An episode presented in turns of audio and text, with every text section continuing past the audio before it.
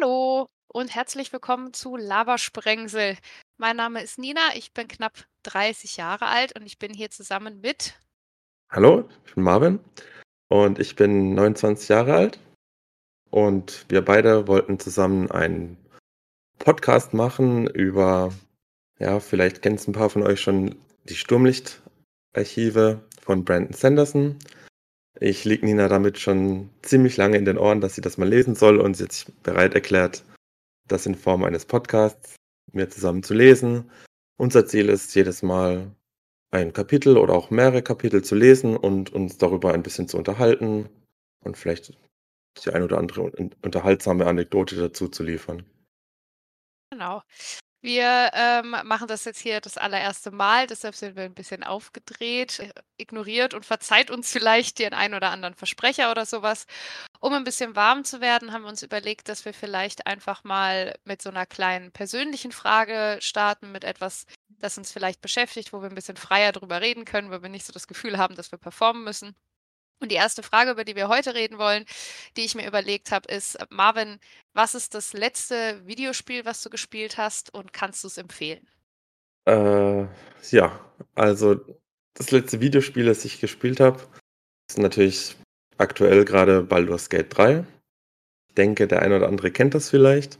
Kann ich wirklich nur absolut empfehlen als langjähriger Pen-and-Paper-Spieler muss ich sagen, da haben die Leute von diesem Studio einen sehr guten Job gemacht, das auf eine Videospielart zu übersetzen. Und es ist einfach fantastisch, ja. Kann ich nur wärmstens empfehlen. Ich habe mich in die Obsession von Baldur's Gate 3 noch nicht so ganz reingewagt. Ich habe so zwei, drei Stunden gespielt, habe es aber erstmal zur Seite, mhm. weil ich gemerkt habe, äh, das ist unter Umständen ein größeres Projekt. Ich habe mir dann ein Projekt ausgesucht, was genauso groß ist. Ich spiele momentan Persona 5 habe jetzt so nach gefühlten zwölf Stunden das Tutorial rum und bin richtig angefixt, besonders weil mir der Soundtrack richtig gut gefällt. Aber äh, schauen wir mal, was das so äh, gibt. Ja. Dann würde ich aber sagen, kommen wir mal zu dem, weshalb wir eigentlich hier sind. Äh, die Sturmlicht-Chroniken, Sturmlicht-Archive. Ich bin mir nicht ganz sicher. Ich muss ja auch gar keine Ahnung haben. Das ist ja nicht mein Job. Und wir haben für heute das Prelude und den Prolog gelesen. Was man vielleicht noch erwähnen muss, ich lese auf Englisch, Marvin liest auf Deutsch. Es ist bei mir einfach so, dass ich viele Sachen auf Englisch gucke, lese, konsumiere, höre etc. Und dementsprechend habe ich mich da so ein bisschen dran gewöhnt und fühle fühl mich da in der Regel wohler mit, wenn ich in Originalsprache lese. Ich würde einfach mal so ein bisschen anfangen, was mir als allererstes aufgefallen ist. Ich habe das hier nebenbei noch auf meinem Kindle offen. Ich habe das Buch aufgemacht und ich habe erstmal eine doppelseitige Karte gesehen. Das hat mir erstmal ein bisschen Angst gemacht, weil ich dann das Gefühl habe, ich muss da immer wieder hinblättern, um zu gucken.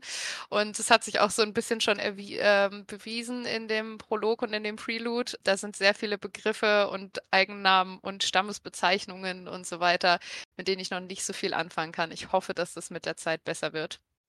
Also dazu würde ich vielleicht auch noch für den Anfang sagen, ich habe die Reihe, soweit wie sie aktuell rausgekommen ist, schon gelesen. Für mich ist es ein Reread. Ich lese das Ganze deswegen nochmal auf Deutsch.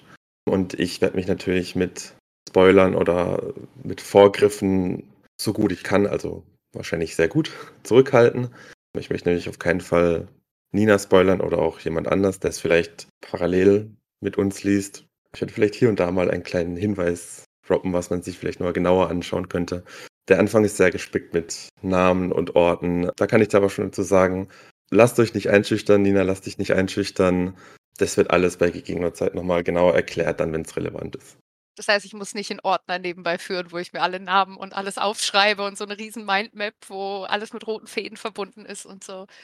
Nee, musst du überhaupt nicht machen. Äh, wie ich dich kenne, machst du es vielleicht trotzdem, aber ja. Dann würde ich sagen, ähm, fangen wir an mit dem Präludium. Genau. Prelude auf Englisch.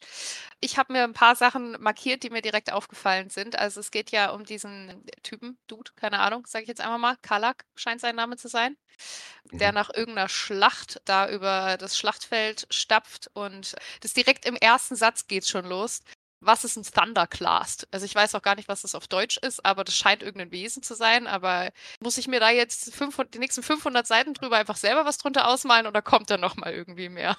Tatsächlich würde ich es mir eigentlich genau so ausmalen, wie es da gestanden ist. Denn also zu Deutsch der Donnerbrocken ist, wie es auch beschrieben wurde, ziemlich gefährliches, ziemlich großes Ungetüm. Da braucht man sich jetzt nicht irgendwie großartig Gedanken zu machen, außer eben, dass man sich das mal merkt. Und da wird zu gegebener Zeit noch einiges dazukommen. Also was man auf jeden Fall sagen kann, das Worldbuilding von Sanderson, gerade spezifisch jetzt auf die Sturmlicht-Chroniken, oder ich glaube im Englischen sind es dann die Stormlight Archives, aber zu Deutsch Chroniken, mhm. das ist sehr massiv. Und es gibt dann immer noch eine Sache, die weitergeht und weitergeht, aber man kommt dahin. Man darf sich nicht verrückt machen, muss einfach quasi mitlesen und Dann vertraue ich einfach mal auf das Buch und auf dich, Marvin, auf deine Ja, Empfehlung. Auf jeden Fall. Genau, also es geht dann ja weiter. Er, äh, stapft da über das Schlachtfeld und stellt dann fest, dass er schon mal von so etwas umgebracht wurde. Da stockt man natürlich als Leser, äh, direkt einmal und dass es keine angenehme Erfahrung war, kann ich mir denken. Also, ich bin noch nie gestorben, aber unter Umständen ist es doof. Dann, was mir auch noch was ich mir auch ich weiß nicht, wie genau wollen wir den Inhalt besprechen, schon so ein bisschen, ne? Aber er beschreibt jetzt ja eigentlich nur, dass da überall überall halt dieses Schlachtfeld ist und das halt total zerstört ist. Er beschreibt das Blut von den verschiedenen Körpern, die hier rumliegen. Da habe ich mir direkt angestrichen, das Blut hat hier verschiedene Farben. Rot, Orange, Mhm. Violett steht bei mir, finde ich auch spannend. Ist auf jeden Fall was, was visuell ein bisschen was hergibt. Und dann geht es auch schon weiter mit Begriffen, die mir nichts sagen. Ich weiß nicht, ob es im Deutschen die Staubbringer sind, aber im Englischen ist es auf jeden Fall The Dustbringers. Ja. Ähm, habe ich auch noch keine Ahnung, was das ist. Auf jeden Fall freut sich dieser Kalak, dass er dieses Mal überlebt hat. Äh, das scheint ein großes Vieh zu sein, dass er das endlich mal geschafft hat und diesen, diesen Kampf durchstanden hat. Genau, das wirft natürlich erstmal richtig viele Fragen auf. Ähm, was hat es mit diesem Charakter auf sich? Warum kann er denn mehr als einmal sterben? Was ist hier eigentlich gerade passiert? Ich meine, das ist eine große Schlacht, äh, wie du es gerade gesagt hast, stattgefunden hat. Das wird ja in jeder Zeile quasi beschrieben. Ja, Staubbringer hast du schon zu Recht gesagt. An einer Stelle werden irgendwie Löcher im Boden, glaube ich, beschrieben. Da werden die Wogenbinder Ah ja, stimmt. Das habe ich mir gar nicht. Es ist in den ganzen neuen Begriffen komplett untergegangen, die Search Ja, Binders. deswegen dachte ich, ich sage mal ein paar Begriffe, die auf jeden Fall, die man sich gut merken kann. Wogenbinder, Staubbringer, ein Begriff, wo gesagt wird, ist die Wüstwerdung. Okay. Zum Beispiel, das sind so Sachen, die auf jeden Fall später nochmal relevant werden. Ah ja, Desolation ist es, glaube ich, im Die Englischen. Desolation. Also ich fand äh, das damals, als ich es zum ersten Mal gelesen habe, dachte ich, es war der Prolog. Ich meine, dass danach nochmal ein Prolog kommt, äh, habe ich dem Moment ja nicht gewusst, aber da, das, da werden schon so viele Begriffe und Fragen aufgeworfen, die, also meiner Meinung nach, ähm, richtig Lust machen, weiterzulesen oder was, was hat es damit auf sich, etc. Und dann wird man natürlich erstmal, wenn das Kapitel vorbei ist, erschlagen von äh, Noch mehr Namen und Begriffen und so weiter. Genau, und das ist dann eben, also der Prolog setzt ja noch mehrere Jahrtausende später ein. Ja, So, genau. Aber vielleicht erstmal zurück zum äh, Prelude oder Präludium. Dieser Kalak scheint nicht so begeistert zu sein mit dem, was der Situation, in der er sich gerade so befindet. Er will nicht zurück unbedingt. Was er aber trotzdem macht, ist, sich auf den Weg zu machen, um sich mit seinen neuen Kumpanen, also insgesamt sind sie anscheinend zu zehn, zu treffen. Aber an dem vereinbarten Treffpunkt trifft ja nur einen, einen gewissen, ich weiß gar nicht, ob ich die Namen richtig ausspreche, Jesrien, Jesrien, keine Ahnung. Ich weiß nicht, Mhm. manchmal gibt es so Bücher, da hat es hinten so, ein, so, eine, ähm, so eine Anleitung, wie man die Namen am besten ausspricht. Ist das ja auch so oder? Kann ich leider gar nicht beantworten, denn ich habe es nur auf dem Kindle gelesen. Ah, okay. Dann muss ich mal Ähm, recherchieren, ob es da irgendwelche Guides zur Aussprache gibt. Bis dahin muss man mir bitte verzeihen, wenn das alles total auseinandergenommen wird. genau, wir nennen jetzt einfach mal Jesrien Genau. oder Ja, so. und Jesrien, der steht da. Der hat irgendwie sieben Schwerter um sich herum. Die scheinen irgendwie besonders zu sein. Das höre ich da so ein bisschen raus. Und erklärt dem Kalak, dass die anderen irgendwie weg sind und dass diesmal nur einer gestorben ist, ein gewisser Talenel. Ja, dessen Klinge ist wohl auch nicht da. Aber wenn man stirbt, wenn ich es richtig verstanden habe, dann verschwindet die Klinge auch. Also dadurch, dass die Klingen da sind, kann der Kalak direkt schließen, dass die anderen überlebt haben. Genau, die äh, anderen, seine Gefährten quasi, alle anderen haben, bis auf den einen, haben überlebt, sind aber fortgegangen. Und im Laufe des Gesprächs, also das klingt natürlich alles erstmal sehr diffus, was da äh, gesprochen wird, weil man natürlich überhaupt keinen Fall. Kontext hat. Aber ich glaube, was eigentlich ganz gut rauskommt, was mir zum Beispiel sehr auffällt beim Anfang, es gibt irgendeine Art von Pakt und alle, die an diesen Pakt gebunden sind, also diese zehn Leute, das ist wohl sehr schwierig, diesen Pakt einzuhalten, denn äh, er erzählt von, von Feuer und Rauch und wie er das Gefühl einfach nicht abschütteln kann, wie ihm das Fleisch von den Knochen gebrannt wird und so weiter und dass, sie, dass er das nicht mehr kann, dass er das nicht mehr aushält und dementsprechend nicht zurückgeht. Ja. So wie die anderen sieben, die eben schon gegangen sind, ähm, auch gesagt haben. gehen wird, wenn ich's richtig verstanden habe. Also, so wie ich Genau. es verstanden habe, reicht einer, der diesen Pakt aufrechterhält und alle anderen können gehen und der Talenel, der jetzt gestorben ist, der hat praktisch das kurze Streichholz gezogen. Also, den lässt man Ja. jetzt so 'n bisschen verkommen. Was ich Um finde, es schon unglaubliches Bösewicht-Potenzial hat. Also, wenn das keine Origin-Story von 'nem Bösewicht ist, dann weiß ich's auch nicht. Na ja, Ja. wir werden sehen, ne? Ähm, genau, aber im Endeffekt entschließen auch die beiden sich, den Pakt nicht mehr einzuhalten. Sie haben sich freiwillig dafür entschieden Mhm. und ihrer Meinung nach sollten sie auch freiwillig daraus scheiden dürfen. Und Ja. so, na ja, rammen sie auch ihre beiden Schwerter in den Kreis und genau, verlassen eben das Schlachtfeld. Das ist so mehr oder weniger das Ende, äh, vom Prelude. Genau. Was ich jetzt was eine Sache, die ich mir noch, äh, markiert habe, ist, dass, äh, Karlach dann gesagt hat: „Die Leute verlassen sich auf uns Jesrien, wir sind alles, was sie haben.“ Und dann antwortet Jes Jesrien, äh, dass sie die Radiants haben. Gibt's muss ich Mhm. da schon irgendwas drüber wissen oder ist es irgendwie was, was sich mir dann später noch erschließen wird? Das wird sich dir definitiv noch, äh, später erschließen. Also, um das alles vielleicht nur mal so 'n bisschen schon mal vorzuverankern, wogen bin da die The Knights Radiant, also Searchbinding, The Knights Radiant und Staubbringer, das fällt alles irgendwie so in 'ne selbe Richtung hin. Das wird sich später alles noch erklären. Ist auch sehr essenziell. Okay, dann bin ich Für mal gespannt. Ich glaube, das ist so was diesen Prelude kann man bestimmt einfach noch mal lesen, wenn man das Buch durch hat und dann hat man ganz viel Kontext und erkennt ganz viele Namen und so wieder und denkt man sich: „Oh mein Gott.“ Ja. Und, äh, ja, da freue ich mich schon drauf. Ge genau so ging's mir nämlich auch, als ich's noch mal gelesen habe. Der Vergleich vom ersten Mal lesen von nahezu kompletter Verwirrung zu jetzt, wo ich so ziemlich alles davon in irgend 'ner Form einordnen kann zumindest, war schon war schon schön, das auch so zu sehen, wo man halt weiß, ja gut, da wurde es schon ganz am Anfang sich 'n gutes Komplettkonzept überlegt und es wird halt durch die Bücher hindurch auch wirklich schön rausgemeißelt. Also, das kann ich schon mal kann ich schon mal vorweg teasen.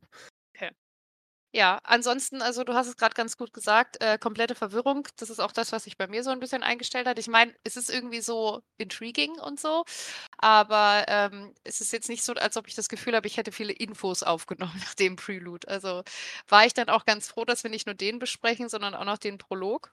Da ist dann einfach schon die nächste Karte vorne dran. Also, erst mal 4.500 Jahre später, wo ich mir denke: „Na toll, jetzt habe ich grad 'n paar Leute kennengelernt. Jetzt sind 4,5 Millennia um.“ Und dann haben wir noch mal 'ne neue Karte mit also, die finde ich auch ganz schwer zu lesen irgendwie ich glaube, mit Karten muss ich mich später einfach noch mal auseinandersetzen, wenn Landschaften interessant werden.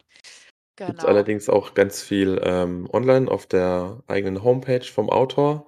Mhm. Ähm, da ist richtig viel Artwork auch zu den Büchern hochgeladen. Da kann man sich das noch mal schön aufgelöst, teilweise auch Farbe, wenn ich mich recht erinnere, sich noch mal anschauen. War für mich natürlich ganz interessant, weil auf'm Kindle sieht's nicht so schön aus, sind wir mal ehrlich. Ja, ist mir auch schon aufgefallen. Ähm, Also, ich lese genau. übrigens auch auf dem Kindle. Ja, also, es lohnt sich auf jeden Fall, da mal vorbeizuschauen sich das Artwork anzuschauen. Ähm, und ja, die Karte ist ein bisschen schwer, aber tatsächlich gar nicht mal so wichtig. Also, Karten sind immer, finde ich, schön und gut und auch nett, wenn sie schön gezeichnet sind. Aber ich sage mal, ähm, man muss sie nicht ständig zu Rate ziehen. Kann man natürlich, wenn man den Überblick behalten möchte, aber also, den den geografischen Überblick, aber meistens kommt man auch ohne gut zurecht. Ich glaube, ich habe nie nachgeschaut. Okay. Ja, da mein Orientierungssinn eher nicht so Knorke ist, äh, kann das sein, dass ich das vielleicht aber trotzdem noch mal mache, weil ich habe ja ich habe schon beim Lesen angefangen, die Worte durcheinander zu werfen für irgendwelche Völker. Deshalb, äh, ich glaube, ich gucke da zwischendurch mal drauf. Der Prolog ist noch mal jetzt 'n Stück länger als das Präludium und startet also, er heißt „to kill“ bei mir, also, wahrscheinlich zu töten oder töten bei dir oder so was in der Art? Einfach töten. Einfach töten, alles klar. Ähm, und startet mit einem Zitat von einer Frau, die gestorben ist irgendwie während 'ner Geburt, oder? Klingt zumindest Mhm. so. Auf jeden Fall sie und ihr Kind sind gestorben. 30 Sekunden davor hat sie einen Satz gesagt, den würde ich jetzt einfach mal vorlesen. „The love of man is a frigid thing, a mountain stream only 3 steps fro from the ice. We are his. O storm father, we are his. It is but a thousand days and the ever storm comes.“ Ja, der Sturmvater. Keine Ahnung, wer das ist. Könnte vielleicht mit Sturmlicht zusammenhängen, aber Da möchte ich mich jetzt nicht so Eventuell. weit aus'm Fenster lehnen. Ich würde mal meinen, du bist auf 'nem relativ Ja. guten Weg an der Stelle, aber Ja. alles zu seiner Zeit. Das Sturmthema, ne, das habe ich schon so 'n bisschen, äh, Ja. durchschaut. Ich weiß nicht an der Stelle, ob ich's schon mal, äh, irgendwann erwähnt hatte, aber für falls sich doch jemand noch mal diese Karte von Rorschach genauer anschauen möchte, die ist stark inspiriert von einer von einer Sturmwolke aus quasi aus dem All betrachtet. Die Ah, sich okay. die ineinander verdrehte, kreisartige Anordnung der Kontinente soll halt auch thematisch an einen Sturm erinnern. Okay. Nachdem ich mich jetzt durch das Zitat durchgequält habe, musste ich leider feststellen, dass das mit dem Kapitel irgendwie gar nix zu tun hat, zumindest jetzt so auf den 1. Blick nicht so wirklich. Da geht es nämlich, ähm, um einen gewissen Seth, hoffe ich auch wieder, dass ich's richtig ausspreche. Also, ich spreche es jetzt einfach wie das englische Seth aus, auch wenn da irgendwie 'n Z mehr Mhm. drin ist. Ich habe keine Ahnung. Der auf einer Feier ist, gekleidet in weiß. Ja. Seth, äh, Sohn Sohn Vallano, wie er im Deutschen heißt, ist in unserem Prolog, äh, quasi der der Hauptcharakter und ist, äh, gekleidet in weiß, um ein Attentat auszuführen. Wirkt erst mal so 'n bisschen widersprüchlich. Ja, fand ich damals auch super faszinierend. Also, zum einen gleiches Ding wie im Prelude. Man versteht überhaupt nicht, warum. Es wird öfter mal erwähnt, dass er also, dass er mit allem Möglichen, was er tut, nicht einverstanden ist, aber er tut's, weil's ihm befohlen wurde. Okay, interessant. Mhm. Und es wird immer wieder von einem von einem Vertrag, von einem Bündnis et cetera gesprochen, was auch der Grund für diese Feier eben ist. Das dieses Bündnis soll aber die Nacht nicht überstehen. Also, entnehmen wir zumindest aus den Gedanken von Seth, weil er eben da ist, um jemanden zu töten. Ja, Wie sich rausstellt wie den laut König. 1. Satz. Ja. Genau. Da kommt es direkt kommen jetzt hier direkt auf der 1. Seite kommen die nächsten 3 Begriffe. Ich gehe davon aus, dass es zum Teil Völker sind, aber bei einer Sache bin ich mir nicht sicher. Shinova, Parshendi und Alethi. Gehe ich von aus, dass das irgendwie Völker, Länder, Volksgruppen oder so was in Ja. der Art sind. Dann Genau. wird aber noch gesagt, dass Seth ein Truthless wäre, ein Wahrheitsloser? Ja, also, zu Deutsch der Unwahre von Shinova. okay. Mhm. Kann ich noch nicht so viel dazu sagen, aber kann man sich gerne mal merken. Äh, wie ich grad schon erwähnt habe, er ist er ist ja auch immer sehr unwa unzufrieden, beziehungsweise unzufrieden ist vielleicht das falsche Wort. Er ist nicht einverstanden, wie dort gelebt wird und was er auch selbst tun muss, zum Beispiel über Stein zu gehen, Mhm. ähm, ist eigentlich 'n Sakrileg. Das Sturmlicht für so was Profanes wie Beleuchtung zu verwenden, ist für ihn 'n Sakrileg. Er tut aber trotzdem alles und er sagt sich selbst ja die Begründung, er ist der Unwahre. Also, man merkt schon, dieser Charakter ist in irgend 'ner Form gegeißelt. Ja. Von was genau, weiß man nicht, aber er tut einfach, was ihm befohlen wird. Und das einzige Leben de den Satz fand ich zum Beispiel schon stark und der ist mir auch wieder ins Auge gesprungen beim Wiederlesen. Das einzige Leben, das er nicht nehmen darf, ist sein eigenes. Mhm, Das das habe heißt, ich nicht auch gelesen. sein eigenes Leben gehört nicht ihm, sondern dem, dem er dient. Ja, ähm, er guckt sich auf jeden Fall auf dieser Feier da um, die zum An also, zum Anlass des Bündnisses, äh, gegeben wird. Er sieht die ganzen Leute also, es ist wohl schon 'n bisschen später auf dieser Party. Äh, der Wein ist wohl schon in Strömen geflossen. Er sieht zum Beispiel den Bruder des Königs, der betrunken an so 'nem kleinen Tischchen sitzt. Der wird, glaube ich, später noch einmal erwähnt. Ähm, und dann haben wir da war ich dann ganz aufgeregt und habe mich ganz arg gefreut, unseren 1. Sprengsel. Ähm, und zwar ein Musiksprengsel. Im, äh, Englischen ist es einfach nur Spren übrigens. Ich finde Mhm. Sprengsel aber tatsächlich das schönere Wort. Das hat noch so was, was so 'n bisschen so whimsical ist. Mag ich auf Ja. jeden Fall. Ist das was also, ich weiß nicht, ob das jetzt was vorgreift, aber ist das was, was alle sehen, was einfach immer da ist? Oder ist es was, was nur gewisse Leute sehen können? Weil also, dieser Seth hat ja auch offensichtlich, jetzt mal vorsichtig, magische Fähigkeiten oder zumindest mal die Möglichkeit, dieses Sturmlicht zu manipulieren und zu nutzen. Ist es deshalb was, was nur er sehen kann oder ist das, was einfach Teil der Welt ist? Ja, also, es kann jeder sehen. Sprengsel können von allen Leuten wahrgenommen werden. Mhm. Also, zum Beispiel die Musikspren Sprengsel, die du grade erwähnt hast, ähm, die da durch die Luft fliegen, angezogen von der Musik, die eben da gespielt wird. Ähm, die können von den Leuten dort durchaus wahrgenommen werden. Ja. Okay. Dazu sage ich erst mal so weit nichts weiter, aber ja, die können von allen wahrgenommen werden.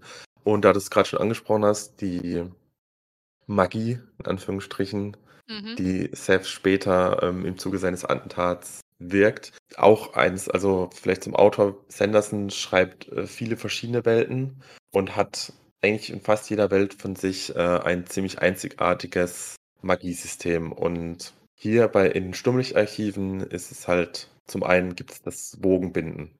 Mhm. Das kann ich schon so schon mal sagen. Ähm, was Seth später tut, im Deutschen nennt sich's Peitschen. Mhm. Im Englischen ist es nicht. Lashing. Also Lashing, ja. genau.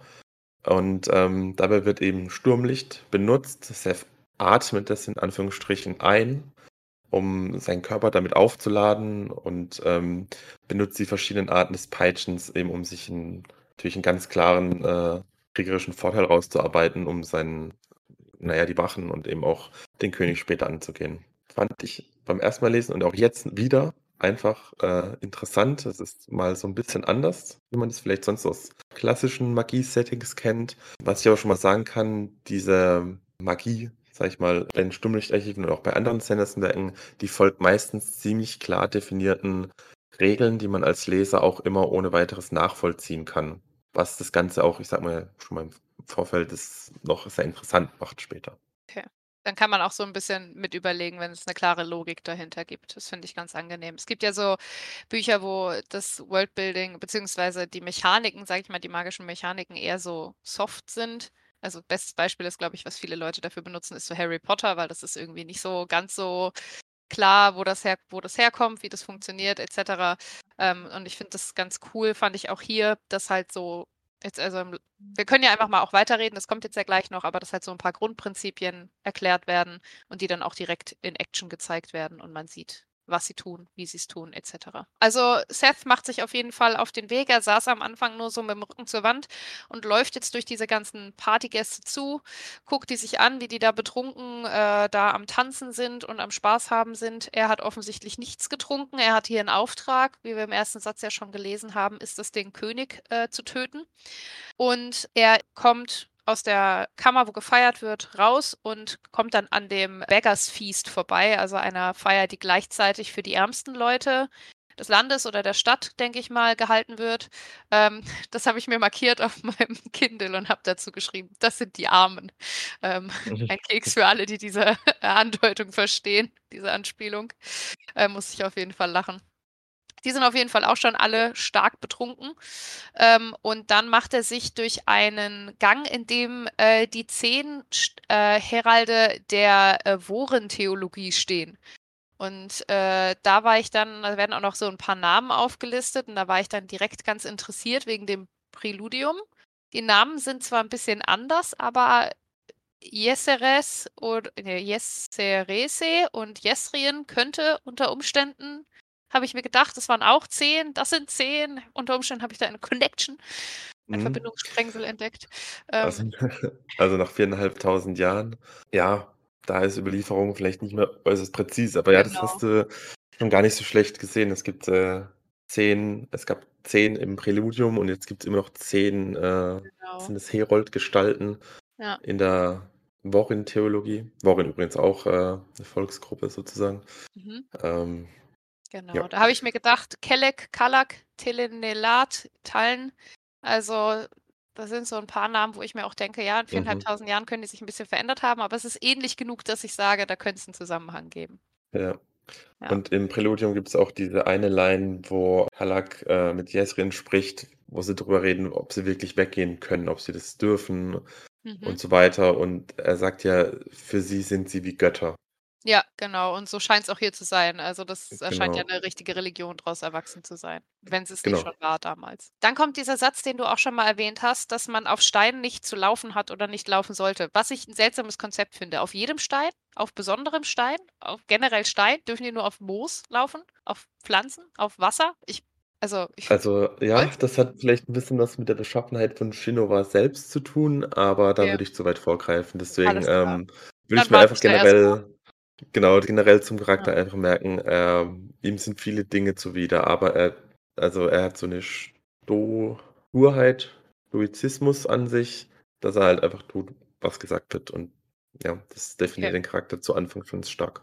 Ja. Ja, dann ist es wieder so weit. Wir haben 'n neuen Sprengsel. Ich habe einen Flammensprengsel entdeckt, habe ich mir auch mit Ausrufezeichen daneben markiert. Äh, damit haben wir schon 2 verschiedene Sprengsel entdeckt. Ich war ja, äh, ganz begeistert von deinem Namensvorschlag, äh, damals. Deshalb, äh, auf die. Sprengsel habe ich mich jetzt da freue ich mich immer drauf. Die kommen auch immer mal wieder vor. ja, er macht sich auf den Weg und läuft praktisch diese Gänge ent entlang, hat sich anscheinend auch einen Grundriss gemerkt, auswendig gelernt. Das heißt, er läuft einfach nicht nur wild durch die Gegend, er weiß, wo er hin will und begegnet dabei zwei Wachen. Und ich habe das Gefühl, für die ist diese Begegnung nicht ganz so positiv ausgegangen. Ne, kann man könnte man durchaus so sagen. Ne, also, abgesehen davon, dass Seth natürlich, äh, ähm, 'n extrem gut ausgebildeter Kämpfer ist, hat er natürlich den fiesen Vorteil der Magie, des Wogenbindens und, äh, konfrontiert diese armen 2 Wachen direkt mit 'ner mit 'ner Macht, die wahrscheinlich seit tausenden Jahren keiner mehr so gesehen hat.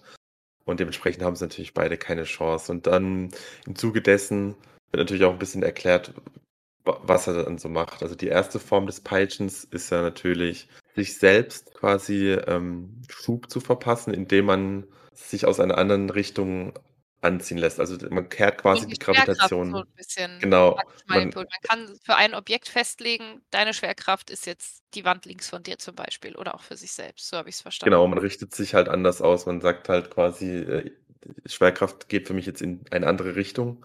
Und für alle anderen sieht es natürlich so aus, als würde die Person halt extrem beschleunigen, aber für die Person selbst ist es natürlich plötzlich so, als würde sie fallen in Mhm. eine andere Richtung. Ja. Ähm, genauso wird zum Beispiel das erste Peitschen beschrieben. Dann so nagelt er eine dieser Wachen zum Beispiel auch an die Decke, weil für Mhm. diese Wache dann plötzlich die Decke der Boden ist, also fällt sie quasi nach oben. Ja, und dann ist er An relativ Stelle brutal, also Ja, genau, das ist ja auch sein Ziel. Ich glaube, an der Stelle beschwört er also, beschwören ist vielleicht 'n falsches Wort. Er ruft schon seine Splitterklinge herbei. Genau, ja. Ähm, 10 und Herzschläge dann genau, 10 Herzschläge, bis seine Splitterklinge erscheint. Und daraufhin realisieren die Wachen auch, was passiert. Ja, Ähm, vorher haben sie gar nicht erkannt, was er macht auch. Also, sie haben zwar dieses Sturmlicht überall als Beleuchtung und als Schmuck und als Dekoration, aber ich weiß nicht, ob ihnen bewusst ist, was man damit machen kann. Zumindest hat's hier nicht so gewirkt, weil sie es gar nicht wussten, was passiert, bis er diese Spli Splitterklinge? Shardblade auf jeden Fall, äh, Genau, beschworen 'ne hat. Shardblade, 'ne Splitterklinge, ähm, beschworen und natürlich waren sie auch perplex. Aber in er geht natürlich besonders brutal vor und versucht auch gar nicht seine Kräfte von Anfang an zu verschleiern, denn er will ja, dass dass man ihn sieht. Er will, dass die Leute wissen, dass eben die Parshendi, wie er seine. Meister nennt, die die eben auch da sind, um diesen Vertrag mit den Alethi zu feiern. Ähm, also, die Alethi sind da diese die Herrscher dieses Schloss oder. Gebäudes, in dem wir uns am Anfang befinden. Und genau, deswegen freut er sich auch, dass, nachdem er seine Splitterklinge ruft, dass sie dann auch eben direkt 'n Alarmruf aussenden. Denn das gehört ja zwingend zu seiner Mission dazu, dass er erkannt wird. Genau, dass er, äh, gesehen wird dabei. Aber er lässt ihnen keine Möglichkeit zu berichten. Er bringt sie auf sehr brutale Art und Weise um. Also, wie er den Speer da aufstellt und für den anderen dann die Schwerkraft praktisch wieder, ich sage mal, normal einstellt, sodass er direkt aufgespießt wird, fand ich schon Mhm. ganz schön ähm, da habe ich schon Ja. gedacht: „Huch, eiskalt, mein Lieber, eiskalt.“ Ja. Ja, äh, an der Stelle gab's auch noch 'n Sprengsel und zwar, ich glaube, im Deutschen sind es lilafarbene Angstsprengsel, Mhm, Violet natürlich um ist es, äh ja, die sich um die arme Wache, die da in der Decke hängt, äh, herumbilden, als sie merkt, wie diese umgedrehte Schwerkraft immer mehr nachlässt und sie unweigerlich in ihren eigenen Tod stürzt. Ja. Ja, danach macht er sich weiter auf den Weg und ist weiter am Peitschen, hast du gesagt, war's auf Deutsch. Und es ist insgesamt schon sehr beeindruckend. Also, ich hatte das Gefühl, ich habe es zwei dreimal gelesen tatsächlich, diese Sequenz hier, weil ich auch am Anfang das kommt hoffentlich mit der Zeit, dass es noch besser wird, aber ich habe mich am Anfang echt 'n bisschen schwer damit getan, mir das so vorzustellen, weil das halt natürlich mal was ganz Neues ist, wie du auch gesagt hast. Und dann musste ich da 'n paarmal drüber lesen, bis ich so verstanden habe, was er da alles macht. Auch 'ne, äh, ich sage mal, in der Hinsicht 'ne gute 'ne gute Actionsequenz, weil halt eben Sachen drin vorkommen, die man so noch nicht gekannt hat. Und ja, auch wenn man nicht also, es wird zwar alles erklärt, aber man muss auch nicht alles immer sofort dann, ähm, verinnerlichen und verstehen. Auch hier dieser Prolog, finde ich, bietet 'n einfach 'n Vorgeschmack auf die Dinge, die dann noch kommen können, so und Ja. teast halt das Magiesystem, sage ich, ein bisschen an. Ja, er wird auf jeden Fall von mehreren Wachen verfolgt und, ähm, verschließt dann eine Tür mit einem weiteren Lashing, äh, mit dem man äh, dem Full Lashing im Englischen, mit dem man Objekte miteinander verbinden kann. Und um sicherzugehen, dass das alles gut ist, schneidet er noch 'n Stück Stein aus der Wand, wenn ich's richtig gelesen habe, und macht es praktisch auch noch so, dass die Tür der Punkt der Schwerkraft ist für diesen Stein und dann halt die Leute auch noch wieder sehr brutal angreift. Auf'm Weg zum König, äh, kommen natürlich noch mehr Wachen auf ihn zu. Auch hier benutzt er noch die, quasi die letzte Art oder die vorerst letzte Art ist das dritte Peitschen, indem man, man kann auch Objekte aufladen, um denen quasi eine eigene Gravitation zu verpassen. Um, so geht er zum Beispiel den Sperren, die nach ihm geworfen werden, weil die eben von einem anderen Objekt angezogen werden. Und Genau, Ja. an der Stelle vielleicht noch interessant, ähm, diese Splitterklinge ist natürlich keine normale Klinge, nicht nur, dass sie aus dem Nichts heraus in der in seiner Hand erscheinen kann, sondern so gesehen eine magische Waffe, die, äh, durch alles Nicht-Belebte durchschneidet, als wäre es ein heißes Messer durch Butter. Also, es gibt eigentlich keinen Widerstand, um durch Gegenstände zu schneiden, außer wenn man eben was was Lebendiges damit, äh, schneidet, dann dann verliert es diese Schneidewirkung, aber es schneidet halt den Geist von der oder die Seele vom Körper. Und damit Mhm. äh, tötet er auch den ein oder an, die eine oder andere Wache. Wenn er zum Beispiel eine Gliedmaße damit abtrennt, dann wird die leblos und nicht mehr, ist nicht mehr funktionsfähig. Trifft er ein lebenswichtiges Organ, wie zum Beispiel den Hals einer Wache, stirbt diese sofort mit ausgebrannten Augen. Das ist vielleicht nur zu dieser Splitterklinge zu sagen. Ist auch wichtig, denn diese Splitterklingen sind ganz besondere Artefakte, die in mehreren Hinsichten noch wichtig werden später.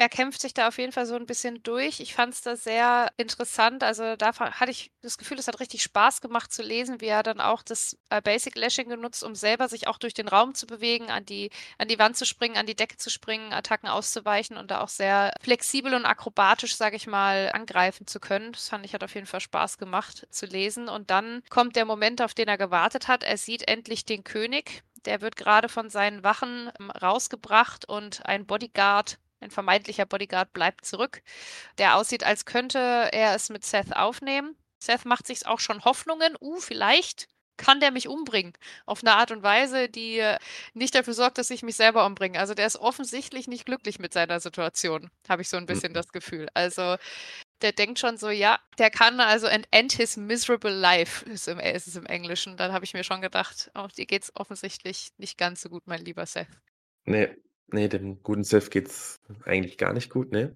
Genau, aber seine Ehre oder sein Pflichtgefühl, was auch immer ihm da eingehämmert wurde oder er sich selbst verhangen hat, lässt natürlich nicht zu, dass er sich einfach so von jemandem erschlagen lässt. Also, der Endre muss ihn wirklich überwältigen, um ihn Mhm. töten zu können.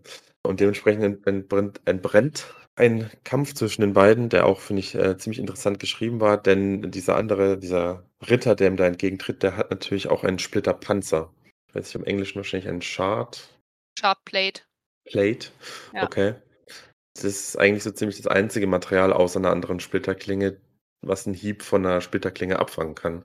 Und Mhm. dementsprechend bekämpfen die beiden sich auch mehr oder weniger auf Augenhöhe erst mal. Genau. Und da habe ich das fast das Gefühl also, klar ist diese Hoffnung bei Seth da, dass er stirbt durch diesen Kampf, weil er offensichtlich nicht so happy mit seinem Leben ist. Aber ich habe auch so 'n bisschen das Gefühl, dass er Spaß an dem Kampf hat. Also, dass er so Spaß daran hat, herausgefordert zu werden. Ich habe jetzt keine konkrete Stelle, wo ich 'n Finger drauf packen kann, aber insgesamt hatte ich das Gefühl, dass ihm das auch was gibt, diese Herausforderung. Also, ich will jetzt nicht so weit vorgreifen, aber ich meine, er hat ja offensichtlich, ähm, extreme gut ausgeprägte Fähigkeiten und, ähm, so 'n Wachen, äh, niederzumetzeln, ist ja für ihn eigentlich in keiner Weise 'ne Herausforderung und, äh, wahrscheinlich auch in der Hinsicht dann einfach wenn's zu leicht ist, dann ist es kein Kampf mehr, sondern einfach nur 'n 'n eiskaltes Hinschlachten. Und Ja. in der Hinsicht hat er wirklich mal jemanden gefunden, der seine Fähigkeiten auch ausreizen kann. Sie kämpfen ja, äh, 'ne kurze Weile bis zu dem Punkt, wo Seth dann eben mit 'n bisschen Risiko, weil ihm die Zeit eben davonrennt, schafft, ihn durch die Tür zu treten. Also, erst mal 'n Stück von der Plattenrüstung zu zerstören, indem er halt wieder immer auf dieselbe Stelle trifft und ihn dann durch diese Tür zu schleudern. Und das fand ich zum Beispiel auch 'ne ganz coole Stelle direkt im Prolog, als er dann sich auf und davon macht, ähm, eben um dem König hinterher zu wetzen, kommt ihm noch im letzten Moment dieser Gedankengang: Warum sollte der König ungeschützt von Wachen, die ihm nichts entgegenzusetzen haben, wegrennen? Und auch, dass der König so sein Gesicht unten gehalten hat, gibt ihm zu denken. Und in dem Moment wird ihm natürlich klar, wo ist der König am sichersten? Zwischen ein paar Wachen oder in einem voll ummantelten Splitterpanzer. Und der Krieger eben, den er grad noch so umgestoßen hat, der so einen auf „Ich bin besiegt und ich bin betäubt, ich kann dir nicht folgen“ gemacht hat, wird plötzlich wieder ziemlich munter, als er sich umdreht, um auf ihn loszugehen, weil der, ja, König, klar, der im. Splitterpanzer steckt, hat gemerkt, dass die List nicht aufgegangen ist. Und dann geht's Ja. in die zweite Runde. Bevor wir jetzt aber zur zweiten Runde gehen, ich weiß nicht, ob wir das machen, wir haben da gar nicht drüber gesprochen. Ich habe eine Lieblingsstelle. Wollen wir Lieblingsstellen machen? Ja, Gerne. Okay. Meine Lieblingsstelle ist nämlich noch auf der Seite davor. Seth jumped to the wall and struck at the Shardbearer with quick, terse attacks like a snapping eel. Okay, ich verstehe. Also vielleicht als Kontext für alle, die es nicht von mir wissen, was keine Ahnung, wie viele sind. Ich mag Aale. Ich finde Aale sind unglaublich coole Tiere. Und deshalb habe ich mich richtig, ich habe mir das direkt groß markiert, dass da ein Aal. Also es ist nicht meine inhaltliche Lieblingsstelle, aber ich habe den Aalverweis äh, sehr gemocht, genau. Aber dann können wir jetzt zur zweiten Runde gehen. Da kommt meine inhaltliche Lieblingsstelle. Vielleicht auch zu meiner Lieblingsstelle. Ich denke, das war vielleicht die, die ich auch gerade vielleicht so ein bisschen enthusiastisch, enthusiastisch beschrieben habe, weil ähm, es war alles sehr intriguing, alles ein bisschen mysteriös, geht Nachdenken auf und dann habe ich gedacht, so, oh, da ist aber auch, ich meine, es war nur ein kleiner Twist, aber trotzdem war einer dabei, direkt im Prolog und das hat mir sehr gut gefallen. Ja, sie Zweite kämpfen Runde. weiter und Seth läuft praktisch so ein bisschen also, er er läuft nicht wirklich vor ihm weg, aber er läuft halt vor ihm und alle Objekte, an denen er vorbeiläuft, gibt er halt Gravitation in Richtung des Königs, dass die halt auf ihn runterfallen. Und ich glaube, er hofft, dass die Rüstung beschädigt wird dabei oder dass er halt überhaupt an 'nem Punkt kommt, wo er sich dann gut ihm gegenüberstellen kann. Und da passiert dann auch wieder was, wo ich noch nicht so mit gerechnet habe. Ich dachte: „Okay, ich habe diese Lashings, diese Peitschen jetzt so durchschaut.“ Und dann macht Seth aber was, wo er sagt, er benutzt 2 von den diesen Basic Lashings ist es im Englischen, direkt hintereinander, wodurch er praktisch, wenn ich's richtig lese, den Effekt potenziert. Also, er kann nicht nur die Schwerkraft verändern in der Richtung, er kann sie auch stärker machen in dem Sinne, sodass er sich noch Mhm. schneller bewegt und so. Das fand ich auch da ist, glaube ich, Genau. viel Potenzial hinter, wie man da kämpfen kann. Ja, ja, du hast schon richtig angemerkt, das ist auch was so 'n Auf also 'n System, was wirklich in Regeln folgt, halt in der Hinsicht dann doch, äh, sehr interessant machen kann, wenn du halt eine einfache Regel hast, aber diese Regeln sich halt A kombinieren lassen oder halt miteinander verbinden. Und in dem Fall ist es halt wirklich so 'n einfaches Peitschen, ich sage mal, an die Decke, lässt dich mit 'ner normalen Gravitationsgeschwindigkeit so in Richtung Decke fallen. Und Mhm. 'n doppeltes Peitschen gibt eben die doppelte Geschwindigkeit beziehungsweise doppelte Ja. Anziehungskraft und somit kann man schon richtig kö können schon werden schon richtig, äh, interessante Kämpfe noch entstehen. Mhm. Und dann kommt bald meine kommt eigentlich meine Lieblingsstelle, einfach weil ich das sehr interessant fand, wie die beiden sich gegenüberstehen. Also, Seth ist praktisch am Rumspringen, lasht sich in die Richtung und in die Richtung und in die Richtung und doppelt und so weiter. Schreibt selber schon, dass er so 'n bisschen in zu viele Richtungen gleichzeitig dass es 'n bisschen schwerfällt, den Überblick zu verlieren. Und denkt dann aber, er hat den perfekten Moment, springt also die ganze Zeit so akrobatisch um den König drumherum, möchte sich dann auf ihn fallen lassen und unterschätzt den König aber, der diesen einen Schlag einfach tankt und dann einfach ausholt und ihm die Faust mitten ins Gesicht rammt. Und ich muss sagen, dieses Bild von dem einen, der die ganze Zeit hin und her springt und super schnell und akrobatisch sein möchte und der andere einfach so boom, ähm, Ja. da musste ich 'n bisschen lachen. Also, es ist vielleicht nicht toll für Seth, aber ich habe jetzt noch keine Präferenzen, wen ich hier gern mag, weil vielleicht ist der König auch gar nicht so 'n schlechter Dude gewesen. Aber ich fand dieses Gegenüberstellen von diesem Akrobatischen zu einfach nur: „Okay, halt, äh, einfach einfach einmal erwischen und dann ist der Seth aber auch richtig hinüber nach diesem einen Schlag.“ Also, Ja. fand ich schon war war 'ne interessante Stelle auf jeden Fall. Ja, das da hat er ihn gut erwischt. Wobei hier auch interessant, ich glaube, hier wird zum ersten Mal auch die heilenden Aspekte vom Sturmlicht erwähnt. Mhm. Kleinere Sachen natürlich relativ schnell abheilen, aber ich glaube, so 'n 'n kräftiger Schlag mit 'ner stahlgepanzerten Faust ins Gesicht, ich glaube, sein Kiefer war danach auch hinüber, das hält 'ne Weile. Aber, Ja. ähm, die wie gesagt, die kämpfen fast auf Augenhöhe miteinander und da fand ich zum Beispiel auch dann, wie es dann schlussendlich sich der Kampf entscheidet, auch sehr interessant. Es war dann nicht so, dass man kennt auch beide Charaktere nicht wirklich und oft ist Mhm. so, dass dann irgend 'ne Art von Ausbildung oder Trick oder Willensstärke dann am Ende von so 'nem Kampf dann den einen oder anderen Charakter den Sieg davontragen lässt. Hier war's halt tatsächlich dann einfach die Fähigkeiten, die Seth Seth hat, Ja, also ähm, der die Kampf verlagert clever sich auf den benutzt. Balkon. Genau. Und dort benutzt er eben schlau oder halt in in gutem Maße seine seine Fähigkeiten, die halt sonst keiner kennt und auch der König nicht. Deswegen lädt den Balkon auf, immer weiter, bis er eben zusammenbricht und peitscht sich selbst aber in dem richtigen Moment in eine andere Richtung, also Richtung Wand, sodass der König mit seiner schweren Plattenrüstung, die eben immer weiter durch den durch Schäden dieses Sturmlicht verloren hat und dadurch auch seine Geschmeidigkeit. Und dieses Sturmlicht in diesem Splitterpanzer sorgt dafür, dass er quasi fast nichts wiegt.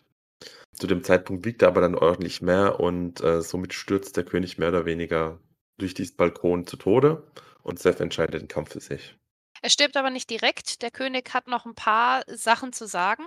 Er also Seth geht runter zu ihm, guckt sich ihn noch mal an und vergesi vergewissert sich noch einmal, dass es wirklich der König ist unter dem Helm, also nur wahrscheinlich, um sicher zu gehen, dass er seinen Auftrag auch wirklich erfüllt hat. Und der König eröffnet ihm, dass er ihn schon erwartet hatte hatte, also zumindest einen Assassinen erwartet hatte, vielleicht nicht Seth unbedingt konkret, aber einen Assassinen, aber nicht von der Seite, wo sie herkommen, beziehungsweise wo Seth denkt, dass er herkommt. Ich persönlich muss jetzt schon sagen, ich bin mir nicht ganz sicher, ob Seth genau weiß, wer ihn beauftragt hat, aber das ist vielleicht was, was sich dann noch zeigen wird. Er hat auf jeden Fall eine Nachricht, äh, die Seth überbringen soll, mehrere sogar. Er soll einem Taidaka sagen, dass dieser zu spät ist.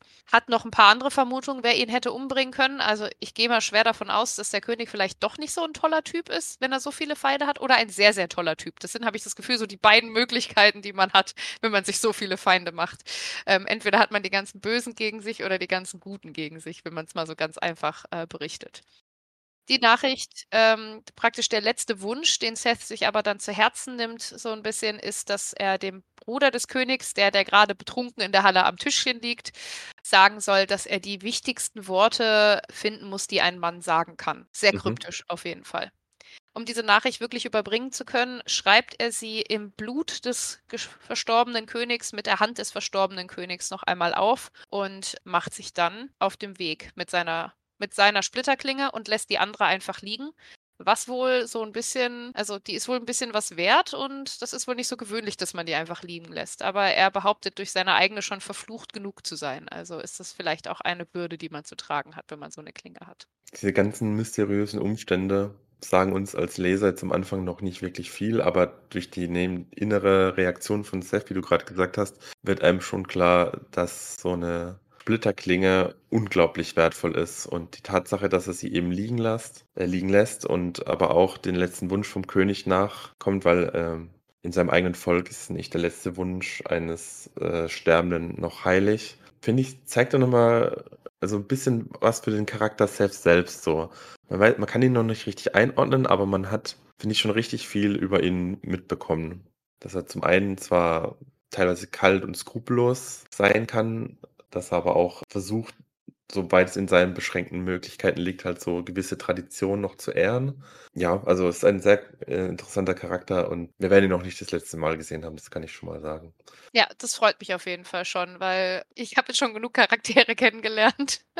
Ich hoffe, dass wir ein paar davon irgendwann nochmal wiedersehen, weil sonst werfe ich die Namen einfach alle durcheinander. Damit äh, endet der Prolog und wie fanden wir ihn? Also meine Bewertung wird wahrscheinlich so ein bisschen anders sein als deine. Wir haben uns generell überlegt, ich meine, wir heißen ja Labersprengsel, dass wir halt Sprengsel vergeben. Ein von zehn oder halt zehn von zehn oder irgendwas dazwischen, je nachdem, wie uns das Kapitel gefallen hat. Normalerweise werden wir die Kapitel einzeln bewerten, aber Präludium und Prolog nehmen wir jetzt alles zusammen, einfach weil es so ein bisschen der Anfang ist. Und ich würde sagen, ich, ich fange einfach mal an. Ich habe mir schon so ein bisschen Gedanken gemacht. Ich würde für mich relativ niedrig einstarten. Ich hoffe, äh, da starten. Ich hoffe, dass da nicht, dass ich damit jetzt keinen Zorn beschwöre bei Marvin. Ich Das fand die. Kampfszenen, ich fand die Kampfszenen cool. Ich habe mich über den Aal gefreut. Ich habe mich über die drei Sprengsel gefreut, die wir haben. Aber ich habe das Gefühl, die Verwirrung, die ich noch habe, ist ein bisschen also gibt mir noch nicht so viel und mir fehlt so ein bisschen der emotional Payoff, weil ich halt das Gefühl habe, mir fehlt super viel Kontext für das, was gerade passiert. Das heißt, es ist so ein bisschen Mystery aufgemacht, aber ich habe das Gefühl, ich, es ist nicht so leicht da reinzukommen. Es hat dieses typische Ding von einem Fantasy-Buch, wo man die ersten fünf Kapitel liest und erstmal denkt, hä? Was sind das für Begriffe? Was sind das für Namen? Was passiert hier? Und irgendwann die, machen die Sachen halt Sinn. Also für mich würde ich sagen, ist es eine 6 von 10. Mhm. Kann ich durchaus verstehen. Also kannst natürlich deine Bewertung machen, wie du das für angemessen hältst. Ich teile diese Verwirrung oder habe beim ersten Mal lesen auch diese Verwirrung geteilt und äh, natürlich versteht man am Anfang auch fast gar nichts, aber was ich finde, was die beiden Kapitel sehr gut machen, ist, sie machen halt Sachen auf und erklären gerade so viel genug, dass man denkt, okay, man versteht so ein bisschen was, ähm, aber ganz viele Sachen sind eben noch so ein Mysterium und das hat mich damals so extrem einfach gehuckt, gebe ich zu. Äh, jetzt bei dem Reread muss ich halt sagen, weil ich halt weiß, wohin das noch alles führt, würde ich meine Bewertung fast ein bisschen besser machen. Einfach weil ich jetzt schon weiß, wie gut durchdacht das alles gewesen sein muss und wofür das jetzt den Grundstein gelegt hat, so dass es halt dann schon wichtig ist und es wird auch vielleicht mal 'n Moment kommen, wo man sich dann mal zurückerinnert an an den Prolog oder vielleicht sogar ans Präludium, wo man denkt: „Oh wow, das das das wurzelt bis hierher zurück.“ Dementsprechend würde ich fast schon eine 7 oder vielleicht sogar 'ne 8 von 10 geben, wenn ich so drüber nachdenke. Alles klar, 8 von 10 für Marvin habe ich notiert. Damit haben wir Präludium und Prolog besprochen. Was wir jetzt noch machen wollen, ist 'n kleiner Ausblick, äh, was so kommt. Ich meine, du kennst das Buch natürlich schon. Ich habe keine Ahnung. Ich weiß, es geht jetzt Buch 1 los und da das Präludium und Prolog war, befürchte ich, dass wir neue Charaktere kennenlernen, um die es jetzt wirklich in Buch 1 geht und ich sehe dich schon grinsen, Marvin. Ich ich muss mir echt so 'ne Mindmap machen. Genau, aber ich freue mich drauf. Ich freue mich auch also, ich hoffe, dass jetzt auch ich nach und nach dann Kontext bekomme. Das hoff erhoffe ich mir auf jeden Fall von den nächsten paar Kapiteln und dass ich, äh, jetzt irgendwo ankomme in dieser Welt, wo ich mich so anfangen kann, so 'n bisschen zurechtzufinden. Aber was passiert, kann ich halt natürlich noch gar nicht sagen. Also, da habe ich einfach viel zu wir sind ja noch ganz am Anfang. Da habe ich noch gar keine Ahnung. Mhm. Ich bin ja auch ähm, also, das vielleicht auch noch mal zur Info, ich bin jetzt komplett blind da reingestartet. Ich habe mir keine Reviews durchgelesen, ich habe mir keine Klappentexte durchgelesen. Ich habe nur von Marvin die Info, das ist cool, cool genug, dass er sich 'n Tattoo hat stechen lassen und habe jetzt einfach mal gesagt, ich lasse mich da mal drauf ein, aber ich gehe wirklich mit komplett gar keinen Infos da grade hin. Ja, bin ich ja froh, dass wir das jetzt machen und ich also, ich entnehme unserer Diskussion grade, dass du auch einigermaßen hooked bist. Ja, schon so 'n bisschen. Also, ich möchte jetzt schon rausfinden, was da passiert ist. Ja, wunderbar. Dann würde ich sagen, war das ja mal 'n Erfolg für 'n Anfang. Ansonsten, äh, wie's wir am Anfang gesagt haben, wir beziehungsweise ich werde immer mehr 'n bisschen drüber schauen, gucken, wie viele Kapitel sich eignen, um 'n bisschen darüber zu sprechen. Und wir werden das dann beide ich noch mal zum Auffrischen, Nina da wird's dann einfach zum 1. Mal lesen. Und so werden wir jetzt Folge für Folge uns durch dieses Buch erst mal durcharbeiten. Was noch ganz wichtig ist, wir haben also, wir werden unsere Sprengsel zählen, die uns hier begegnen. Wir haben Prälu Prälud und, äh, Prolog mit 3 Sprengseln insgesamt abgeschlossen. Musik, Flammen und Angstsprengsel. Ich glaube, die Angstsprengsel kamen sogar zweimal vor. Seth war relativ beängstigend und, äh, hat die, glaube ich, mehrmals provoziert. Also, sind wir aber grad bei 3 unterschiedlichen Sprengseln. Ich bin mal gespannt, wo wir dann am Ende des Buches sind, wie viele da noch kommen. Bin Genau. ich auch, weil ich habe ehrlich gesagt nie mitgezählt, aber es wäre Okay. interessant.